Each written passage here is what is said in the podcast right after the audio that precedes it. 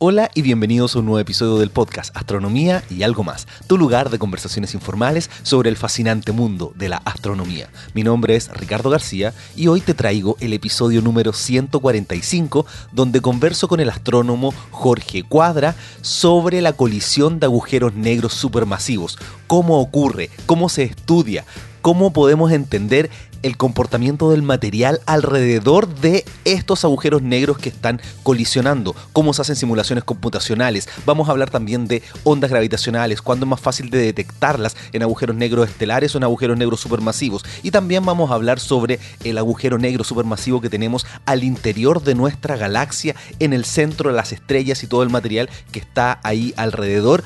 Todo eso y mucho más en este, el episodio número 145 del podcast Astronomía y algo más. Y como todos los episodios, al principio tengo que darles un gran agradecimiento a todas las personas que siguen haciendo sus aportes en Patreon y que se siguen sumando a este grupo privado de Slack, donde siempre estamos conversando cosas interesantes. Y también agradecimiento al patrocinio especial de Juan Bercher, CEO de Backstore Technologies. Gracias a ustedes es posible realizar este podcast, Astronomía y algo más todas las semanas. Quiero leer algunos de los comentarios, de los amables comentarios que ustedes me dejan en Evox y también en redes sociales y en todas partes. Aquí Luis Galarce, con respecto al episodio 144 sobre el Observatorio de las Campanas, está diciendo, quiero darte unas felicitaciones inmensas. Hace un tiempo descubrí tu podcast y déjame decirte que es lo mejor en ciencia que he escuchado en la red. Por mi profesión uso las estrellas constantemente, aunque no soy astrónomo. Nuevamente, felicitaciones.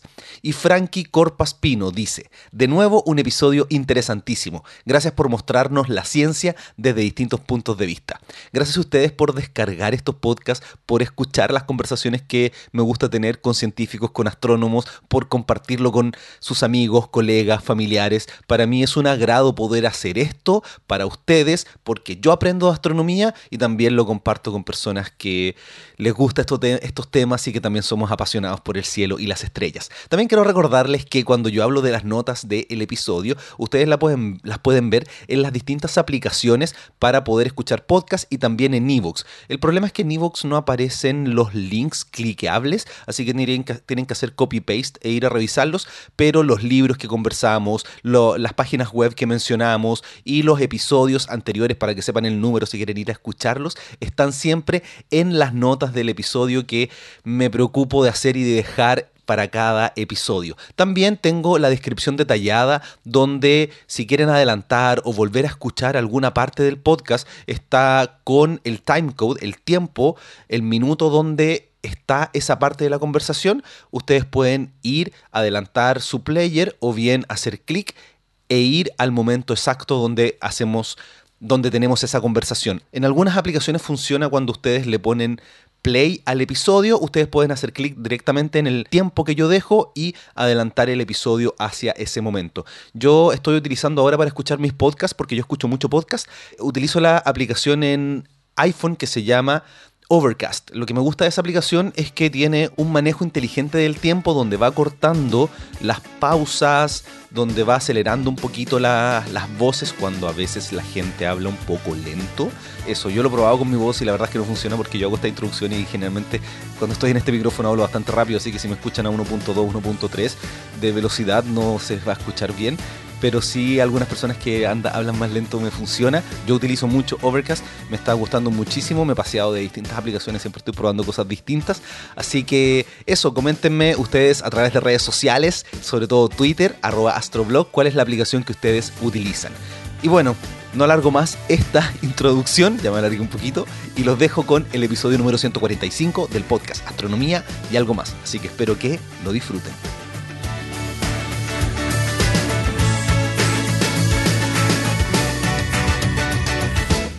Estoy grabando y me encuentro aquí con Jorge Cuadra. ¿Cómo estás? Muy bien, gracias. ¿Qué tal? Muchas gracias por recibirme aquí en tu oficina para poder hablar de los temas que tú investigas. Y la pregunta con la que me gusta comenzar, ¿cómo le cuentas a tus amigos tomándote una cerveza? ¿Qué es lo que haces? Ah, en general les digo que hago modelos de cómo funcionan distintas cosas en el universo. Todos quieren saber de agujeros negros, entonces les digo que les cuento qué pasa cerca de un agujero negro. Ahora en general después como que se, les da un- eh, se desilusionan un poco porque les digo, no, en verdad yo no hago... Me, me empiezan a preguntar, ya, ¿y qué pasa con lo que cae dentro del agujero negro y el, es infinito, el- la singularidad y qué sé yo? Yo les digo, no, no, no, eso lo hacen los físicos teóricos y en verdad... Sí, a la gente le encanta preguntar por qué es lo que hay adentro de un agujero negro y la física que conocemos hoy día no tiene respuesta. Exactamente, exactamente. Y eso es como súper eh, frustrante muchas veces, pero es lo que es. Entonces les trato de explicar eh, que lo que yo hago también es súper interesante, pero que es como más afuera. Claro, pero es, increíble lo que está fuera de un agujero negro. Por, por supuesto, entonces lo que les cuento eh, es que estudio, por ejemplo, en el centro de nuestra galaxia, que hay un agujero negro gigante de varias, varios millones de veces la, la masa del Sol. Yo estudio qué pasa con el gas que pierden estrellas que están relativamente cerca de ese agujero negro, que están a un año luz de distancia de ese agujero negro. Estas estrellas pierden masa eh, y esa masa, una fracción de ella va, va a formar una especie de disco que- de material que cae al agujero negro. Perfecto. Entonces, lo que tú estudias es básicamente el comportamiento del gas cerca de agujeros negros al interior de las galaxias. También estudias eh, agujeros negros binarios. Sí, ese es otro tema. Y así como en nuestra galaxia hay un agujero negro supermasivo, le decimos. ¿Qué, qué quiere decir eso? Que tiene millones o miles de millones de veces la masa del Sol. Entonces, en nuestra galaxia hay uno en el centro. Y estamos bastante seguros hoy en día que todas las galaxias tienen uno en su centro, ¿cierto? Incluso las irregulares. Ah, buena pregunta. Las galaxias más chicas, uno esperaría que tengan un agujero negro bien chico y por lo tanto es difícil de medir. Entonces ahí todavía no hay una respuesta definitiva. Pero entonces sería un agujero negro estelar y no uno supermasivo. Em, no, no, no, no. Igual sería uno supermasivo, quizás de los más chicos supermasivos, digamos cientos de miles la masa del Sol. Ya, perfecto. Pero el punto más bien es que esos son los más difíciles de detectar, porque mientras más chico, menor es su efecto. Ya, entonces para decirlo en forma un poco tal vez más correcta, sabemos que todas las galaxias grandes, galaxias como la Vía Láctea o más grandes, tienen agujeros negros supermasivos. Y lo otro es que estas galaxias se fusionan a lo largo de su historia. Por ejemplo, nosotros, la Vía Láctea, se va a fusionar con Andrómeda en algún momento con la galaxia Andrómeda. Entonces, cuando las dos galaxias se, se fusionan, ¿qué quiere decir eso? Que chocan y se, como que se destruyen una a la otra y terminan siendo una sola galaxia, una, una galaxia eh, elíptica en general. Eh, bueno, el punto es que cuando se fusionan esas dos galaxias, vamos a tener una galaxia con dos agujeros negros supermasivos. Y esos agujeros negros van a caer hacia el centro de, de, esta, de esta nueva galaxia Básicamente porque las cosas más pesadas tienden a caer. Entonces, en vez de caer hacia abajo, caen hacia el centro, en este caso, donde hay más gravedad. Perfecto, y eso vamos a estar conversando. Y también quería preguntarte por qué estudias discos protoplanetarios.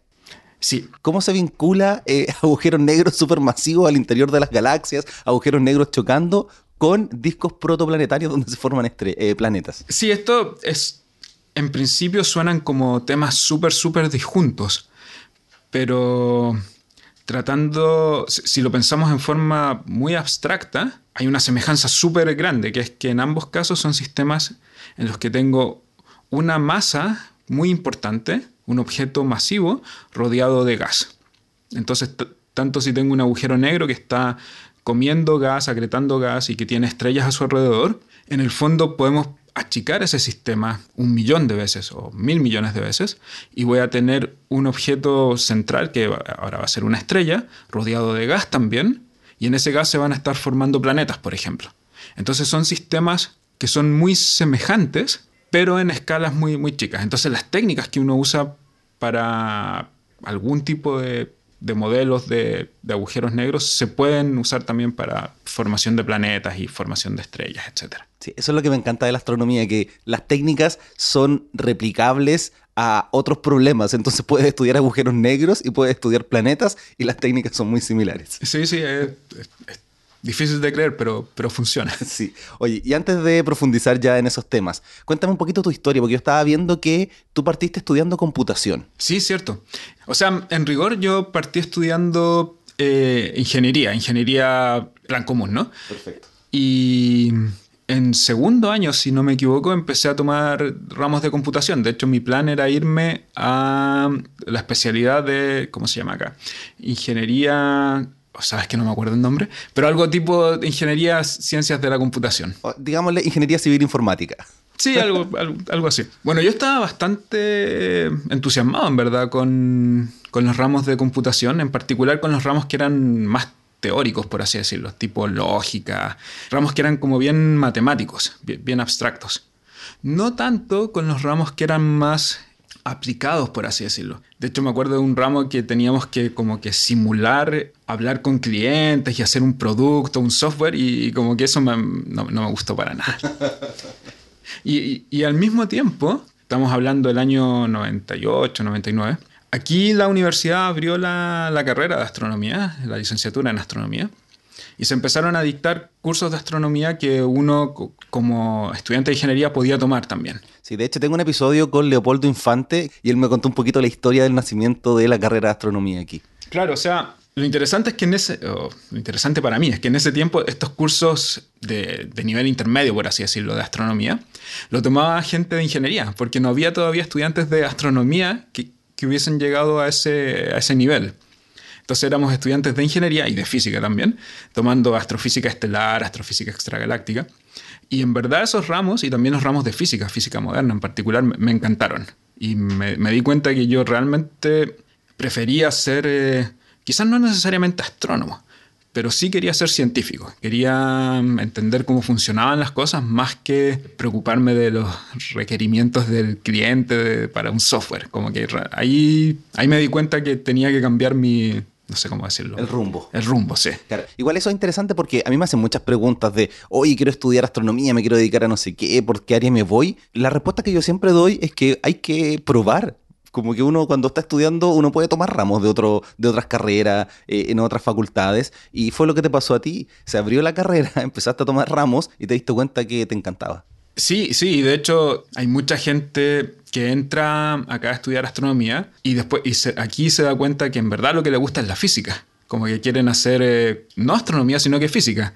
Y gente que entra a física y se da cuenta que quieren hacer cosas relacionadas con la biología. Entonces hay, en verdad, cuando uno sale del colegio es súper difícil decidir. Exactamente. Incluso hay casos extremos en que gente que quería estudiar astronomía termina estudiando cine.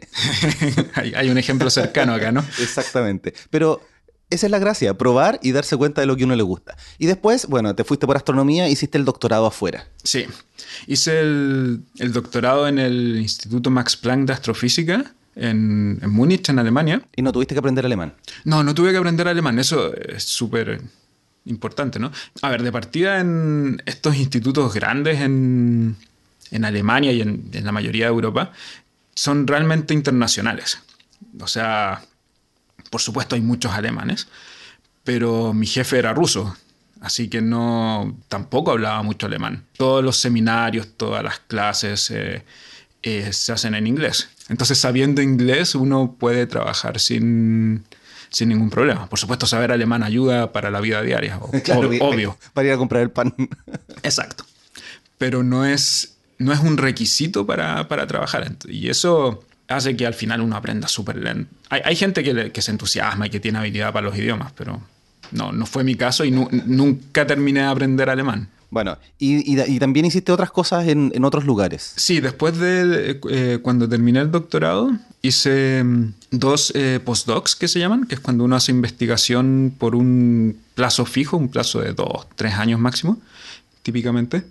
Y entonces hice un primer postdoc en la Universidad de Colorado en, Estados Unidos.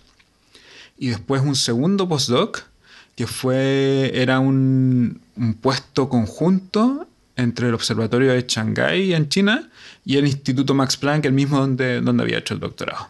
Entonces me fui de Alemania a, Estados Unidos, de ahí a China y de ahí volví a Alemania. Y terminando ese postdoc me vine de vuelta a Chile, aquí a la, a la Universidad Católica. Claro, estamos de hecho ahora en la Universidad Católica, en el Instituto de Astrofísica, y ahora ya eres profesor asociado aquí. Sí. ¿Y qué significa ser profesor asociado? Bueno, es como, la, es como la etapa intermedia en la carrera de un profesor. Puede tener distintos nombres, ¿no? Pero eh, aquí en la católica se usa el sistema de profesor asistente, profesor asociado y profesor titular, que son como tres etapas, por así decirlo. Entonces como que ya pasé la etapa de profesor asistente, que es una etapa en la que uno está un poco a prueba, y ahora soy profesor asociado desde hace un par de años, lo que, lo que significa que, no sé, mi, puesto es como permanente, como que en principio me quedo aquí de por vida.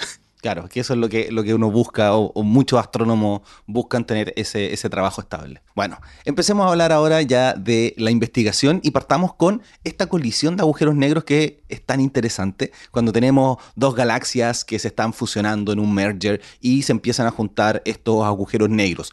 ¿Eso se ve en algunas otras galaxias? ¿Lo puedes estudiar haciendo observación? Se puede estudiar parcialmente haciendo observaciones. A ver, de partida algo que hay que tener en cuenta es que estos procesos astrofísicos en, escalas de galaxias toman muchísimo tiempo. Entonces cuando, si nos imaginamos dos galaxias como la Vía Láctea, o pensando de hecho la Vía Láctea y Andrómeda, que esas dos galaxias se fusionen va a demorar miles de millones de años. O sea, no es como que podamos observar una fusión, porque simplemente se demora muchísimo. Entonces lo que uno hace, lo que los astrónomos hacemos, es observar distintos sistemas parecidos en distintas etapas de su desarrollo. Entonces vamos a observar algunos pares de galaxias que están recién empezando a juntarse, vamos a observar otros en que las dos galaxias están como súper destruidas y entrelazadas, como a punto de formar una galaxia nueva y vamos a observar otros sistemas en los que apenas se nota que hubo dos galaxias y, vemos una pura, básicamente una pura galaxia ya fusionada. Entonces no podemos observar todo el proceso de fusión. Ahora, si nos concentramos en, el agujero en los agujeros negros, lo que podemos hacer es observar de nuevo estos sistemas que están en distintas etapas y ver acaso tienen agujeros negros y dónde están. Ya, perfecto, pero uno no ve los agujeros negros porque son negros. ¿Cómo los estudias? Ah, ya, eh, sí, eso, eso siempre hay que, hay que recordarlo. No vemos agujeros negros, por definición casi. La forma en la que detectamos agujeros negros, hay, hay dos formas. La primera forma es que los agujeros negros, por supuesto, comen, entre comillas, material, comen gas que tienen cerca. ¿Qué quiero decir con comen? Quiero decir que el gas cae dentro del agujero negro. Pero no se cae derechito, no, no cae así como directo y desaparece nomás, sino que el material cae lentamente, va perdiendo su energía, va perdiendo su momentum angular, que decimos la cantidad de movimiento que tiene, eh, eh, de movimiento giratorio, orbital que tiene. En ese proceso, el gas emite energía en forma de luz. El gas, al ir cayendo hacia el agujero negro, tiene velocidades cada vez más altas, se va apretujando cada vez más, entonces hay mucho roce, mucha fricción, que hace que el gas se caliente y al calentarse eh, es más fácil que emita luz. Entonces lo que vemos es, en muchos casos, lo que vemos es la luz del gas que cae dentro de un agujero negro. Y así sabemos que hay un agujero negro. Claro, y eso se ve en rayos X. Eso se ve principalmente en rayos X, sí. También se ve en radio, en luz óptica, pero como que los rayos X son los más los que más claramente te indican que es un proceso de acreción, de crecimiento de un agujero negro. Perfecto. Entonces, si el agujero negro estuviese quieto, sin comerse material, no lo podríamos ver así. No lo podríamos ver así. Sin embargo, igual se pueden detectar agujeros negros que no están comiendo, inactivos en general les decimos. Los agujeros negros inactivos los puedes detectar por su gravedad. Entonces, imagínate, para simplificar la historia, que no hay gas alrededor del agujero negro, pero siempre va a haber estrellas. Siempre va a haber algunas estrellas, no cayendo dentro del agujero negro, pero que están, digamos, a un año luz, por, por decir algo. Entonces esas estrellas se tienen que mover muy rápido, porque la gravedad del agujero negro hace que se mueva muy rápido. Si, pensamos con, física muy básica, eh, el agujero, podemos pensar F igual a M por A, ¿no? La fuerza que siente un objeto de masa M le va a hacer que tenga una aceleración A. Entonces, si tengo una gravedad muy alta, como la que produce un agujero negro, voy a tener una fuerza muy grande y las estrellas por lo tanto van a experimentar una aceleración muy fuerte. Entonces vamos a ver estrellas moviéndose muy rápido. Qué bueno, eso quiere decir que si nuestro agujero, o sea, nuestro Sol tuviese mayor masa, la Tierra andaría más rápido en torno al Sol. Exactamente. Entonces eso es lo que le pasa a estas estrellas. Tienen algo que tiene millones de veces la masa del Sol, entonces tienen que estar girando así, pero extremadamente rápido en torno a este agujero negro. Exacto. Y esa, esa es la manera en la que hemos encontrado muchos agujeros negros gigantes, agujeros negros supermasivos, y es la manera en la que se les puede medir la masa. Qué buena, claro, porque uno ve el movimiento de las estrellas, uno calcula la órbita y uno calcula la masa que necesita tener el agujero negro para que la órbita sea la observada. Exactamente. Qué buena. Ahora, ojo que eso, lo, que tú acabas de describir es, es perfectamente correcto, pero solo lo podemos hacer en el agujero negro de nuestra galaxia. Lamentablemente, sí.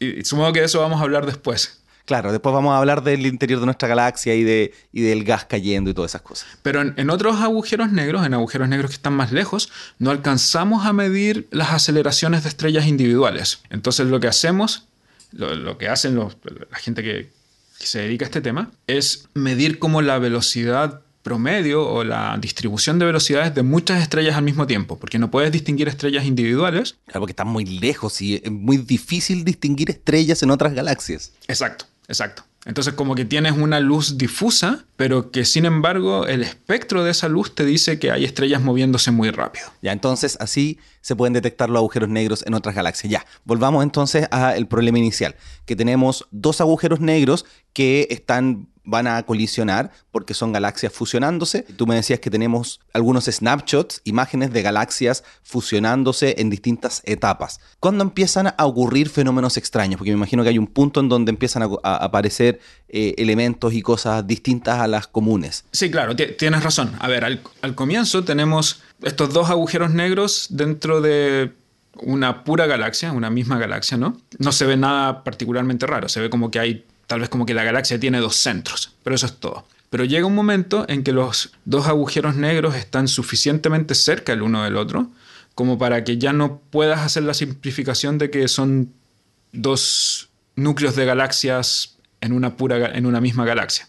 Entonces cuando, cuando están muy cerca uno del otro, cuando están a distancias tal vez de un año luz de, de ese orden, lo que pasa es que el gas que es capturado por los agujeros negros como que no sabe si es capturado por uno o el otro agujero negro.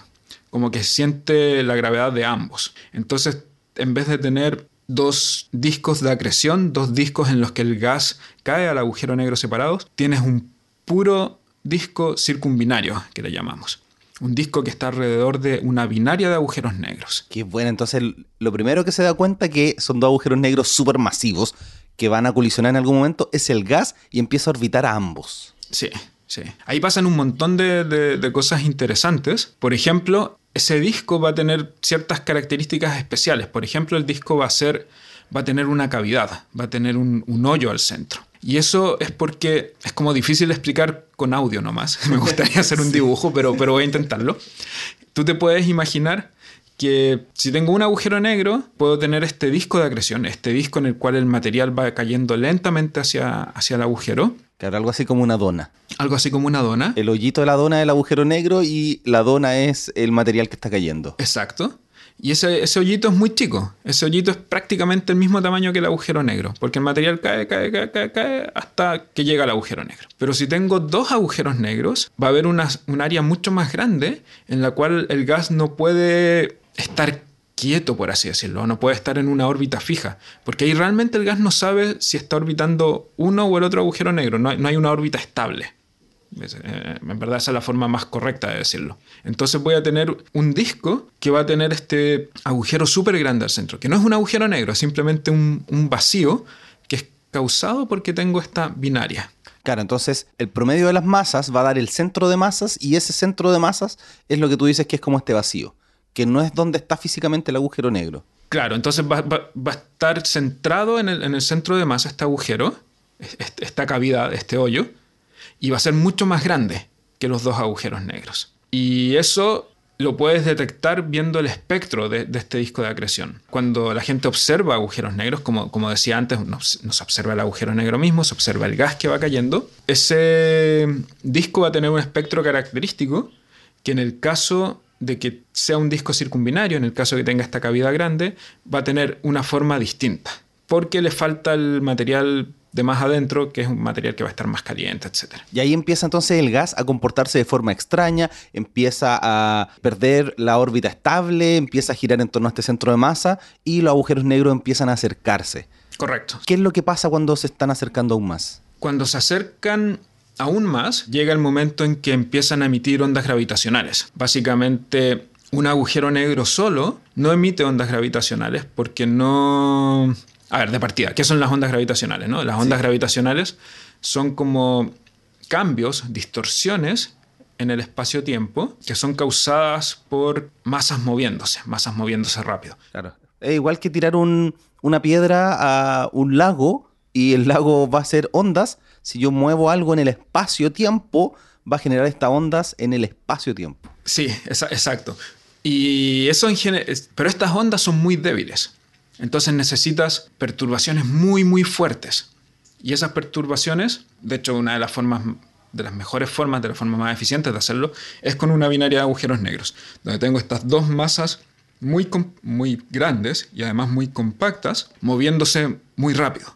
Entonces, esto es como un torbellino, por, decirlo de alguna manera, en el centro, que hace oscilar el espacio-tiempo, ¿no? Y esas oscilaciones se propagan a, todos lados. Ahora, estas oscilaciones emiten, eh, son una forma de energía es energía que se propaga por el espacio.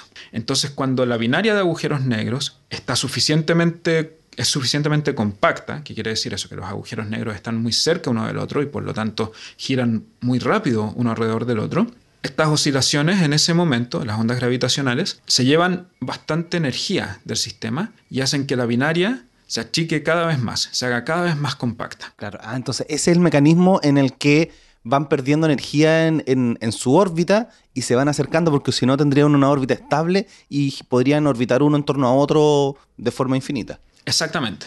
De hecho, por ejemplo, podemos pensar en la Tierra alrededor del Sol. La Tierra gira para siempre alrededor del Sol, básicamente. ¿No? Su órbita no cambia. Claro, igual, igual me imagino que la Tierra emite ondas gravitacionales en la medida que va girando en torno al Sol, pero son tan ínfimas y la energía debe ser tan mínima que es despreciable. Sí, tienes toda la razón. Cualquier sistema binario emite ondas gravitacionales. Lo que pasa es que son tan, tan, tan, tan, tan débiles que podemos, sin ningún remordimiento, por así decirlo, ignorarlo. Entonces podemos ignorar que la Tierra alrededor del Sol emite ondas gravitacionales, porque son realmente despreciables, no influyen en nada, pero los agujeros negros sí. Sí, para tener una cierta idea, quizá aquí te complique un poco, pero es interesante conocer números. Desde que se forma este sistema que tú le dijiste circumbinario, hasta que se empieza a emitir ondas gravitacionales, más o menos cuánto tiempo pasa. Ah, esa es una súper buena pregunta, de hecho, porque eso es lo que uno quiere calcular siempre, ¿no? La respuesta va a depender de un montón de, mm, de detalles. Tiene que ver con cómo la energía de la, de la binaria se transmite al, disco circumbinario que tiene a su alrededor. Entonces, em, mientras más rápido la binaria le pase su energía al disco, más rápido se va a fusionar. Entonces, en las primeras etapas, cuando el disco de gas es importante, son las más difíciles de calcular. Ahora, llega el momento en el que la binaria está totalmente la evolución de la órbita de la binaria está totalmente dominada por la emisión de ondas gravitacionales. Y ese es un problema mucho más simple, porque son dos masas y si sabemos las ecuaciones de relatividad general y las ponemos en el computador, podemos resolver ese problema. Entonces, habiendo dicho todo eso, la, la respuesta corta es como 10 millones de años. Desde que la binaria está a una distancia relativamente pequeña, digamos una fracción de un año luz, rodeada por su disco circumbinario, hasta que se fusiona pasan unos 10, entre 10 y 100 millones de años. Sí, bastante tiempo. Pero claro, y entonces la emisión de ondas gravitacionales es durante millones de años, ¿o no? En rigor sí, pero por supuesto a uno le interesa cuando está más activa, cuando la emisión es más fuerte, por dos cosas. Primero, porque tiene un efecto más importante en la órbita, hace que la órbita eh, funcione, o sea, cambie más rápido. Y por otro lado, porque mientras más fuerte es la emisión, es más fácil de detectar. Y hoy en día no tenemos todavía la tecnología para detectar las ondas gravitacionales de estos agujeros negros supermasivos, pero sí de agujeros negros pequeños. Después podemos volver a ese tema si quieres, porque es una sutileza que tal vez sea importante. Sí, lo voy a recordar porque uno pensaría que es más fácil detectar los de agujeros negros supermasivos que los de agujeros negros estelares. Sí, es raro, pero no. El punto es que hoy en día no podemos calcular, eh, perdón, no podemos detectar todavía ondas gravitacionales de agujeros negros supermasivos, pero en, en 10 años más o algo así, no me acuerdo, esperamos poder hacerlo. Y en ese momento, mientras más fuerte es la onda, más fácil detectarla. Perfecto. Entonces, tenemos estos dos agujeros negros que empiezan a girar cada vez más rápido, cada vez más rápido, empiezan a emitir ondas gravitacionales, algo le debe pasar al entorno y un poquitito antes de que se fusionen, ¿qué es lo que ocurre? Un poquito antes que se fusionen pasan cosas súper raras. Yo no soy un experto en, esto, esto es relatividad general más que, más que astrofísica, pero básicamente dejas de tener dos agujeros negros propiamente tales y como que los agujeros negros mismos se deforman y en algún momento tienes como una como un agujero negro medio ovalado, que es la fusión de los dos, y eso eh, rápidamente se, como que se sacude, se, se relaja. a ver, estoy usando palabras que suenan medias contradictorias, pero como que imagínate que tienes esta cosa media estirada, pero que no es una configuración estable, entonces como que cae, cae y sigue y, al final forma un puro agujero negro eh, que vuelve a ser eh, esférico, ¿no? O puntual, no sé. Ya, entonces se deforma el agujero negro, pasan cosas extrañas y llegan y se fusionan. ¿Hay alguna explosión, algo que ocurra en ese momento? Bueno, en ese momento es cuando tienes la emisión más fuerte de ondas gravitacionales y de hecho se pierde mucha masa o se pierde una fracción de la masa, una fracción, o sea, las masas de esto es súper raro, ¿no? Pero las masas de los agujeros negros no se suman porque parte de eso se pierde en, en la energía que se va en las ondas gravitacionales. Eso es extrañísimo porque nada escapa un agujero negro, pero salvo como ondas gravitacionales pierden masa. Sí, pero no es eh, hay que tener en cuenta que no es un agujero negro el que pierde masa, sino que es este sistema de dos agujeros negros en el que además hay que tomar en cuenta la energía que tiene la órbita. Entonces, más bien la energía de la órbita, si, recuerdo bien, la que se va en ondas gravitacionales. De nuevo, yo no soy un experto en relatividad, pero hay, hay que hay que recordar que la masa, por ejemplo, la masa de un objeto, si lo pensamos en relatividad general, como depende del observador. Entonces tú como un observador lejano a este suceso puedes ver cosas raras con las masas porque eh, estás transformando energía potencial gravitatoria en masa y viceversa, ¿no? Ya, perfecto. Sí, yo sé que te estoy llevando por unos lados que, que no es tu expertise, pero es que es demasiado interesante. Entonces, cuando tú estudias este, estas binarias de agujeros negros, ¿qué es lo que estudias y cómo lo haces? Ya, yo me concentro más en las etapas más tempranas, que es cuando los agujeros negros están separados todavía por un año luz o 0,1 años luz, algo de ese orden, y están rodeados de gas. Entonces, lo, que yo hago es poner eso en el computador, digamos, poner los dos agujeros negros, que de hecho los pongo como masas puntuales. Entonces tengo estas dos masas rodeadas por un disco de gas, por este disco de gas circunbinario. Y veo cómo o qué tipo de interacción se desarrolla. Cómo disco circumbinario se deforma, se forma esta cavidad de la que te contaba hace un rato, se hacen ondas espirales en el disco y cómo estas deformaciones en el disco influyen en el torque que el disco le aplica a la binaria. Entonces imagínate, en el disco se desarrollan ondas, de nuevo, con, forma de brazos espirales, y esos brazos espirales tienen una gravedad, producen un campo gravitacional que va a ir frenando a los agujeros negros. Entonces veo en esta etapa, cuando las ondas gravitacionales todavía no son importantes, veo cómo cambia la órbita de la binaria, cómo cambia el disco de gas, también cómo podríamos observar esto, qué tipo de, por ejemplo, luminosidad o espectro produce este disco. Claro, eso es súper importante. Hacer las simulaciones en el computador de qué es lo que debería suceder y decirle a los astrónomos observacionales, oye, esto es lo que vamos a observar. Claro, eso, ese es como el plan. Por supuesto es mucho más complicado que eso porque uno, por ejemplo, uno trabaja con densidad, temperatura, tiene que transformar eso en cosas observables como luminosidad, líneas de emisión y esa es la parte más complicada de hecho.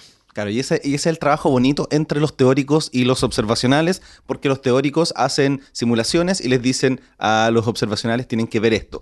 Y a la inversa, algunos observacionales llegan y dicen, mira, miramos, observamos esto, explícame qué es lo que está ocurriendo. Sí, sí, eso así avanza la astronomía, ¿no? Porque pues, si tuviera solamente gente, para hacerlo súper caricaturesco, tomándole fotos al cielo, por un lado, y por otro lado gente haciendo ecuaciones en la pizarra o en el computador y nunca se hablan entre ellos, eh, no habría astronomía. Oye, y para hacer estas simulaciones, ¿qué es lo que hace? Porque lo que yo estaba pensando es que tú partiste desde la ingeniería y la computación y ahora trabajas haciendo simulaciones computacionales para entender el comportamiento de agujeros negros binarios. Entonces, como el cierre de un ciclo, por así decirlo. ¿Cómo se hace esa simulación? ¿Es muy difícil? ¿Tienes que programar mucho o hay software ya desarrollado? Ambas opciones son posibles. O sea, yo la mayoría de, las simulaciones que hago las he hecho con software que ha desarrollado otra gente, pero esos programas en general nunca hacen exactamente lo que uno quiere como que a uno le gustaría que calcularan mejor un cierto ingrediente, eh, por ejemplo, en este caso en particular en el que estamos hablando, los programas en general no son muy buenos para seguir órbitas en forma precisa, porque no están hechos para eso, están hechos para seguir millones de partículas al mismo tiempo, millones de estrellas o millones de nubecitas de gas, por decirlo de alguna manera. Y no te importa en general tener una órbita precisa para ninguno de ellos. Pero en mi caso, tengo esta binaria de agujeros negros rodeada de gas y sí me interesa seguir la órbita de la binaria en forma muy, muy, muy precisa. Entonces, yo lo que tuve que hacer es tomar un, programa, eh, Gadget se llama, que es muy, muy usado en, en, astrofísica. ¿Y es libre? ¿Se puede descargar? Sí, lo puede, eh, sí. Ya, cualquier persona lo voy a dejar en las notas del episodio por si alguien quiere jugar con las simulaciones que hace este programa. Sí, de hecho tiene incluso como setups de prueba que uno puede... El, el ejemplo más clásico son dos galaxias fusionándose. Entonces uno puede básicamente correr ese setup de prueba sin... O sea, no es como que si no tienes nada de experiencia con computadores puedas llegar y hacerlo. Igual no es trivial. Pero en principio si te manejas compilando un código y usando la línea de comandos, no es más difícil que eso. Perfecto. Entonces, cualquier persona que quiera hacerlo y que sepa lo que es compilar un código y que conozca cómo acceder a una línea de comandos, está dada para poder hacer esta simulación. Sí, sí, tienes que tener como ese piso. Perfecto. Para empezar. Entonces, tú tomas gadget y. Ah, entonces en este caso en particular lo que tuve que hacer es, es asegurarme de que la órbita de la binaria fuese integrada, fuese seguida en forma muy precisa. Porque eso era crucial para, para la investigación que, yo quiero hacer, que es ver cómo cambia la órbita de la binaria. En verdad, los detalles no son importantes, pero quería dar un ejemplo del, tipo de cosas que son necesarias. Como que no es que uno agarre un código y apriete play o, digamos, y, después vea lo que pasó. Uno tiene que entender qué es lo que hace el código, ver cuáles son las limitaciones y, muchas veces hacerle cambios para vencer esas limitaciones si son relevantes. Y entonces, para poder hacerle cambios, me imagino que esto debiera ser open source, o sea, que el código está abierto. Sí, sí, tú, tú tienes acceso al código, sí. Perfecto, entonces tú lo cambias y esos cambios que te permiten hacer tu trabajo, después los dejas también open source. Eso depende. Hay códigos que tienen una comunidad más abierta que, que otros. En algunos casos uno puede y de hecho te, te piden que uno suba los cambios al repositorio. Perfecto pero eso es, no todo el mundo lo hace. Los desarrolladores no siempre lo hacen porque, por supuesto, eso implica estar probando que los cambios que uno haga no destruyan lo que el código se suponía que hacía, ¿no? Claro, y además dejarlo legible, eh, con comentarios, porque a veces si uno hace muchas cosas, nadie va a entender qué es lo que hizo ese código. E, e, exactamente. Entonces, yo creo que se da más. E, en astrofísica no se da mucho eso de, así totalmente open source y que, comunidad que edita. O sea, hay ejemplos, sí los hay, pero no es lo más común. Yo creo que es más común que hay un código público, la gente, los distintos investigadores lo bajan, le hacen cambios y esos cambios no pasan a ser automáticamente públicos, pero en general la gente sí está dispuesta a compartirlos. O sea, si alguien me pide el código con mis cambios, yo se lo mando, pero les voy a decir, mira, esto yo lo hice para tal y cual cosa, no me consta que vaya a funcionar bien para lo que tú quieres hacer y, lo otro es que... Y si se quema el computador no es problema mío. Exacto, sí, sí, sin garantía. Obviamente no va a quemar el computador, pero eh, quizás pases mucho tiempo tratando de entender qué es lo que yo hice y si lo hice hace 10 años yo no me acuerdo lo que hice. Así es, no, no, no es el mejor modelo de, de manejo de software, pero es lo que hay. ¿Y, en qué lenguaje programas? Principalmente en C. ¿Y por qué C? Porque la mayoría de estos códigos públicos eh, estaban escritos en C. Y porque yo aprendí C en la universidad. Entonces, como claro. razones históricas más que nada. El mejor lenguaje es el que uno sabe utilizar. Eh, sí, sí. Oye, ¿y estas simulaciones corren en un laptop, en un computador de casa o necesita algún, no sé, computador un poquito más, más potente? Corren en un laptop, corren en un computador normal, pero depende del problema que uno quiera, eh, que uno quiera simular. Si uno quiere simular un sistema muy grande con mucho detalle, es como que simplemente no te cabe en el computador, en la memoria del computador. Entonces, en esos casos, uno usa eh, lo que se puede llamar un clúster o un supercomputador, que es básicamente un computador con muchos procesadores y que los procesadores se hablan entre sí, se transmiten información. Ya, entonces tu día a día es básicamente llegar aquí a tu oficina y ponerte a programar y correr simulaciones. Eso es parte, sí, parte importante de mi trabajo, sí. Claro, el resto es hacer clases y también participar en otras investigaciones. Sí. Bueno, cambiemos un poquito de tema y pasemos por este, este tema que quedó ahí pendiente antes de, de hablar un poco sobre el centro de nuestra galaxia. Eh, tú mencionaste que podemos detectar ondas gravitacionales en agujeros negros de tamaño estelar, o sea, algunas veces la masa del Sol, por ejemplo, y no en agujeros negros supermasivos que tienen millones de veces la masa del Sol. ¿Por qué ocurre eso?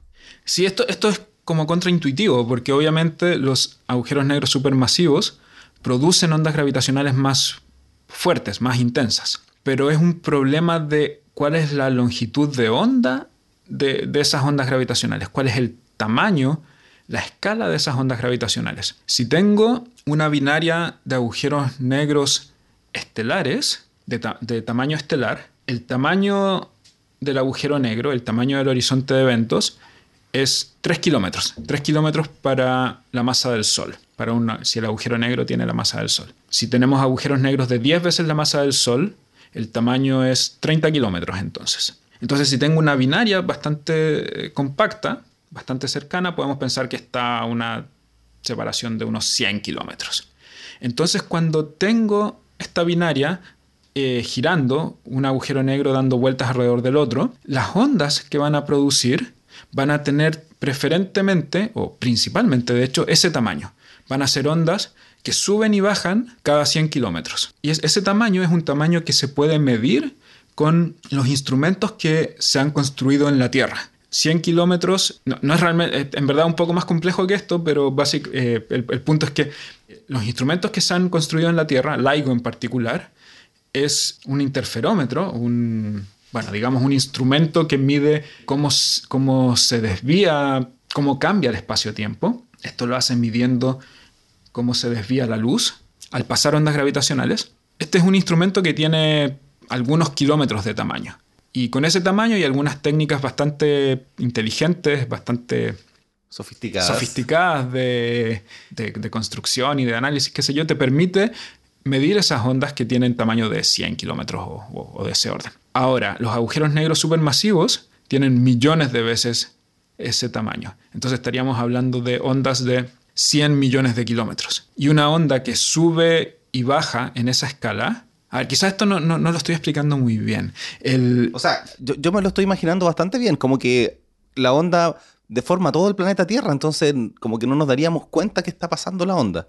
Exacto, imagínate cuando tienes una cuando tienes ondas olas en, la playa no viene una ola y después viene una otra ola detrás y la otra ola viene 10 metros más atrás por decir algo. Entonces esos 10 metros es a lo que me estoy refiriendo. Las ondas que produce una binaria estelar la separación entre una onda o un frente de onda y el que viene después es como 100 kilómetros. Y eso es algo que lo podemos medir porque un extremo del aparato va a subir mientras el otro va a bajar. Entonces eso se puede medir pero para agujeros negros supermasivos, las ondas son 100 millones de kilómetros, entonces todo el planeta, como tú bien decías, sube y baja al mismo tiempo, entonces no tenemos cómo sentirlo. Entonces, para, para detectar esas ondas, lo que hay que hacer es tener un instrumento que tenga ese tamaño, que tenga 100 millones de kilómetros. Y eso suena como una locura, y es un poco una locura. O sea, claramente no está en la Tierra. Claro, no nos es un instrumento que no nos cabe en la Tierra, pero que sí cabe en el espacio. Entonces eso es lo que mm, la gente ha estado por décadas tratando de construir, pero que ahora está realmente muy cerca de pasar, que se llama LISA, que van a ser tres satélites que van a estar a ese tipo de distancias, millones de kilómetros, van a ser un triángulo y van a estar comunicados por rayo láser o algo, o algo así, por luz, sin duda. Entonces, cuando pase una onda gravitacional de, una binaria de agujeros negros supermasivos, uno de los satélites va a subir un poquito y el otro va a bajar un poquito. Y esa desviación es la que te permite medir las ondas gravitacionales. Claro, y lo impresionante además es que estos son cubitos bastante pequeños que uno puede tener en la mano. Sí, sí, son de centímetros, pero van a estar separados por millones de kilómetros. Es, realmente impresionante. Exactamente. Y también me imagino, siempre que hablo de, esto, yo tengo un episodio con Rodrigo Holguín de el SKA. Ellos están tratando de utilizar púlsares para poder medir este paso de ondas gravitacionales muy, muy grandes. Sí, eso es todavía más loco. O sea, en vez de un satélite, son púlsares, estrellas de neutrones que están a miles de años luz tal vez de nosotros, que suben y bajan por las ondas gravitacionales. Y, vamos a detectar eso. Sí, así que se, viene, se vienen épocas muy interesantes. Oye, no nos queda mucho tiempo, así que pero sí quiero que conversemos un poco sobre el interior de nuestra galaxia, porque nosotros tenemos un agujero negro supermasivo, es el agujero negro supermasivo más cercano que tenemos, podemos estudiar la estrella en su entorno, podemos detectar el gas y estudiarlo en detalle y mucho mejor que los que están en otras galaxias. Cuéntame algo un poco sobre este agujero negro supermasivo en nuestra galaxia. ¿Cuál es la masa? ¿Cuántas estrellas vemos en su entorno? ¿Y qué es lo que está ocurriendo ahí? Mm, ya, a ver, el agujero negro tiene una masa de 4 millones de veces la masa del Sol, 4 millones de, masas solares aproximadamente. Y ese número se ha ido corrigiendo en el tiempo. Sí. Porque antes yo escuchaba 2 millones. Ha sido difícil medir la masa, pero ya se sabe que son alrededor de 4 millones. Sí, hoy en día se conoce con, voy a decir, 1% de precisión. Es realmente impresionante. Y eso tiene que ver con que se han hecho mediciones muy, muy precisas de las órbitas de las estrellas que pasan cerca de él. Entonces, lo que te decía antes, F igual M por A, entonces se mide la aceleración de esas estrellas en forma muy precisa, lo que te permite, por lo tanto, medir la gravedad ¿no? que está actuando sobre esas estrellas y eso viene dado por la masa del agujero negro. Perfecto. Y tú estudias básicamente el gas en torno a este agujero negro también. Sí, sí. Son, eh, entonces, mi, lo que más he hecho con respecto a este tema es estudiar qué pasa con el gas que está alrededor del agujero negro, porque tiene la, gracia, tenemos la, oportunidad de seguirlo desde su origen hasta que desaparece, hasta que es consumido por el agujero negro o, se va nomás, se va hacia afuera. Hasta que atraviesa el horizonte de eventos y se pierde toda información de ese gas.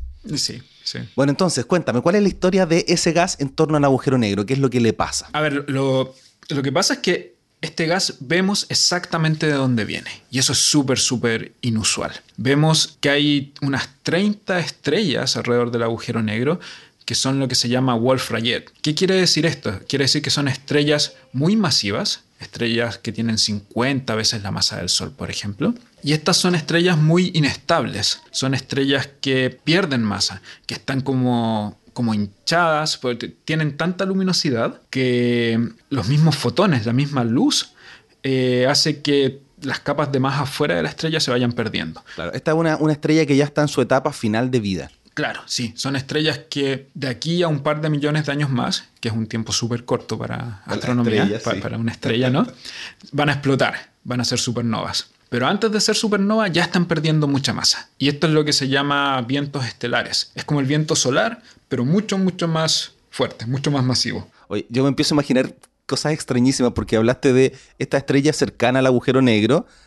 ¿Qué pasa si explota como supernova al lado del agujero negro? ¿Vamos a ver algún fenómeno, algún material viajando? Em, buena pregunta. A ver, eh, sin duda vamos a ver la explosión. O sea, no con nuestros ojos, ¿no? Pero eh, con los telescopios infrarrojos y rayos X sería espectacular. Claro, porque además está tapada por todo el gas y el polvo que hay entre nosotros y el centro de la galaxia. Sí, eso es algo que, deberíamos haber mencionado quizás, que no podemos ver el centro de la galaxia con luz visible porque hay mucho, mucho polvo y gas que se come esa radiación, que absorbe esa radiación. Entonces hay que usar telescopios en rayos X, telescopios en radio, telescopios infrarrojos. Entonces veríamos la explosión con, esos instrumentos y es posible que la energía de la supernova empuje gas hacia el agujero negro y veamos que el agujero negro acrete, consuma más, material. Pero eso habría que calcularlo con, cuidado, no, no, lo apostaría así. Pero debería ser algo interesante. ya, entonces, tú me estabas contando que tenemos este gas que sabemos de dónde viene y viene de estas estrellas que son las Wolf-Rayet. Sí. Y entonces ese, ese gas, las estrellas lo están perdiendo y es expulsado a velocidades relativamente altas, a digamos mil kilómetros por segundo, ¿no? Y están todas estas estrellas muy cerca unas de las otras. Tenemos estas 30 estrellas o algo así dentro de un año de luz aproximadamente, que, es una... En verdad hay muchas más estrellas, pero estas son las estrellas que nos interesan en este momento. Pero piensa que aquí la estrella más cercana está a cuatro años luz, Próxima Centauri.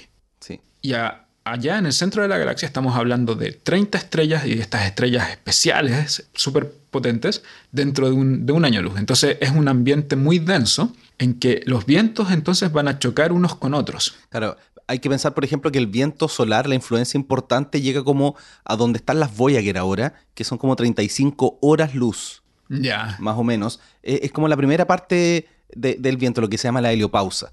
Pero igual sigue la influencia un poquito más allá, pero por lo menos las Voyager ya sienten el material interestelar. Pero si estas estrellas están tan cerca, obviamente, y además son mucho más masivas, tiene que ser su radio de influencia de su viento mucho más grande y deben estar unos con otros así juntándose sin ningún problema. Claro, claro, porque son, son mucho más potentes que el viento solar. Mucha más masa, mucho más momento, mucho más empuje. Entonces los vientos chocan unos con otros y forman, bueno, ondas de choque, ¿no? Y en esas ondas de choque el gas se calienta.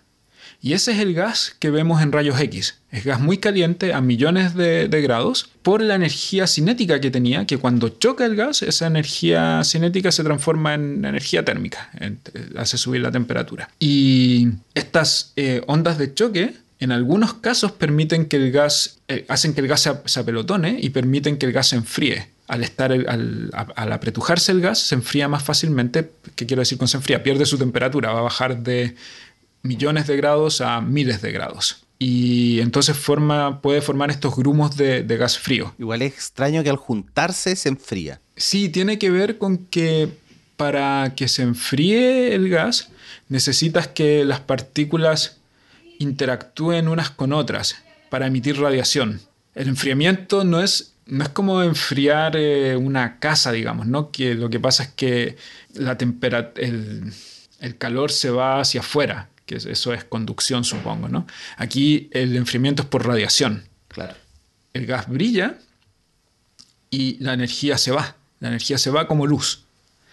Y eso ocurre más eficientemente cuando tienes más densidad, porque necesitas que partículas interactúen unas con otras y para, que, para emitir luz, y esa interacción, mientras más partículas tienes, es más eficiente. Claro, es como por ejemplo cuando nosotros ocupamos un termo de estos termos de vacío, y le echamos agua caliente, se demora más en enfriar porque hay un espacio, entre comillas, vacío que hace que haya menos radiación. Bueno, entonces tenemos este gas que se enfría. Sí.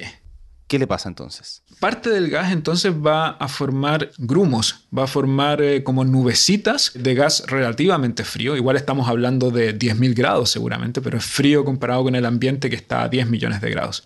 Entonces vamos a tener un medio ambiente muy complejo de gas frío y gas caliente al mismo tiempo. La gran mayoría del gas tiene mucha velocidad y se va a ir, simplemente va a irse del centro de la galaxia porque va viajando muy rápido y de hecho se escapa de la, de la gravedad del agujero negro a esas distancias. Pero una fracción chica del gas y en particular del gas eh, más denso va a caer al agujero negro. Entonces lo que muestran esta, estos modelos eh, estas simulaciones que, que, yo y bueno, con mi equipo hacemos, es que parte del, del, gas va a ir cayendo en forma más o menos intermitente. Entonces podríamos esperar que la luminosidad del, del agujero negro, eh, o más precisamente del gas cayendo al agujero negro, suba y baje en escalas de tiempo de 10 años, 100 años. ¿Y eso ocurre? Sí y no. A ver, una respuesta mejor es, eh, pensamos que sí ocurre, pero no tenemos una evidencia súper concreta de eso precisamente. Lo que sí sabemos es que el agujero negro era más brillante hace algunos siglos. Y eso, eso es súper interesante porque hace algunos siglos obviamente no teníamos telescopios infrarrojos ni rayos X. Sí, era lo que te quería preguntar. ¿Cómo sabemos que era más brillante? Es súper interesante. Sabemos que era más brillante porque vemos luz reflejada del agujero negro en nubes moleculares cercanas. Entonces la luz que salió del agujero negro hace 300 años, digamos, y, que fue lanzada directamente hacia la Tierra, pasó por acá hace 300 años y no la vimos, no teníamos los instrumentos para detectarla. Pero otros fotones, otros rayos de luz, por así decirlo, que salieron del agujero negro hace 300 años, están rebotando ahora en nubes moleculares y vemos esas nubes moleculares brillar. Entonces estamos, es como un reflejo retardado de el agujero negro que vemos en, nubes moleculares cercanas. Y, eso es impresionante. Qué buena. Y aquí empiezo a recordar lo que me decías al principio, que cuando le cuentas a tus amigos que estudian los agujeros negros, y como que se decepcionan un poquito cuando tú les cuentas que estudian lo que está alrededor del agujero negro y te empiezan a hacer preguntas sobre el agujero negro propiamente tal. Ahora que lo conversamos es demasiado interesante todo lo que pasa alrededor porque de hecho es la única forma que tenemos para ver el agujero negro y saber cómo se comporta y cómo afecta su entorno. Sí, sí, es, fascinante. De hecho el, centro galáctico es como un ambiente súper eh, rico, ¿no? hay de todo, hay estrellas, hay estas estrellas que pierden masa hay, va a haber supernovas, sabemos que ha habido supernovas en el pasado, hay nubes moleculares, gas frío, gas caliente, hay de todo. Sí, tenemos demasiado que conversar, así que te propongo que dejemos todo lo que queda del resto del centro de nuestra galaxia para un episodio futuro, ¿te parece? Ok, perfecto.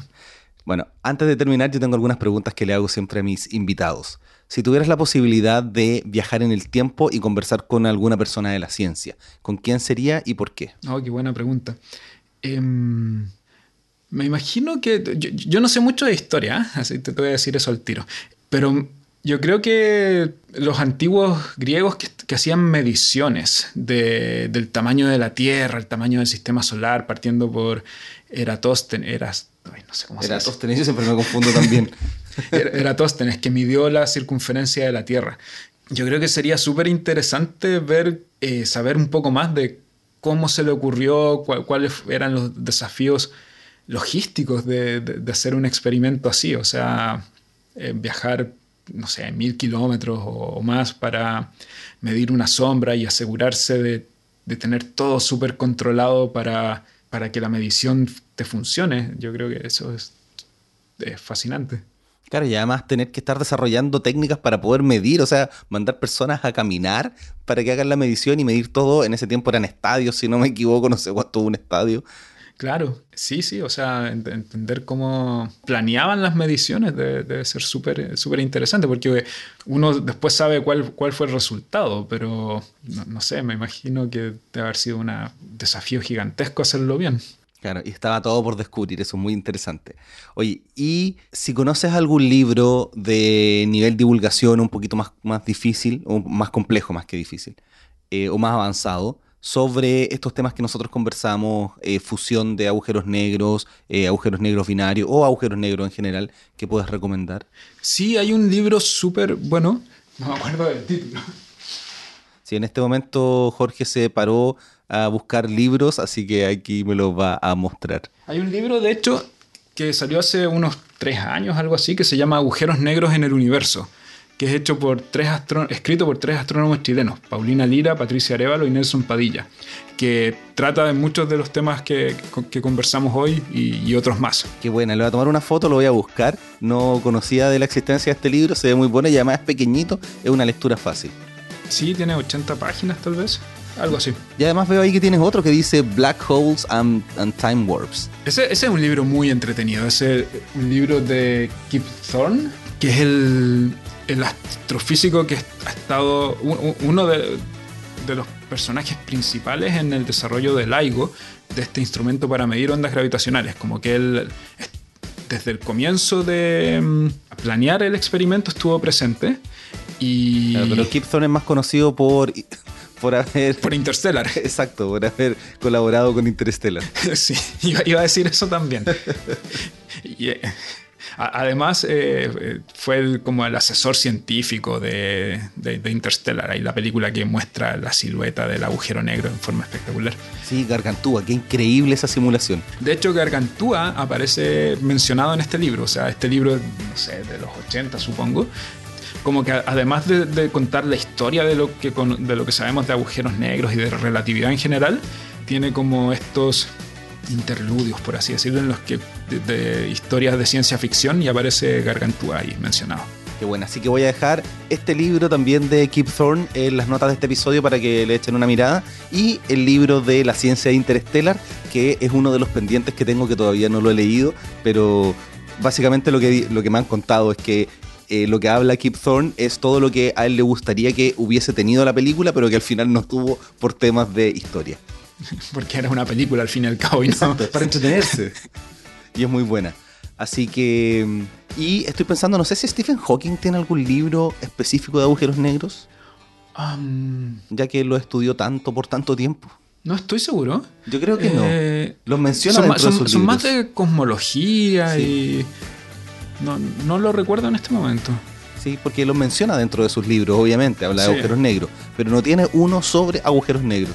No que yo recuerde en este momento. Bueno, así que esos son los libros que les voy a dejar recomendados. Si tienen algún otro libro que ustedes hayan leído sobre agujeros negros, por favor coméntenlo a través de redes sociales. Yo soy Astroblog en todas partes o a través de los comentarios que están en ebooks y en, y en otros lugares para que puedan comentar este podcast. Jorge, muchísimas gracias por tu tiempo de haber participado en Astronomía y algo más. No, un placer.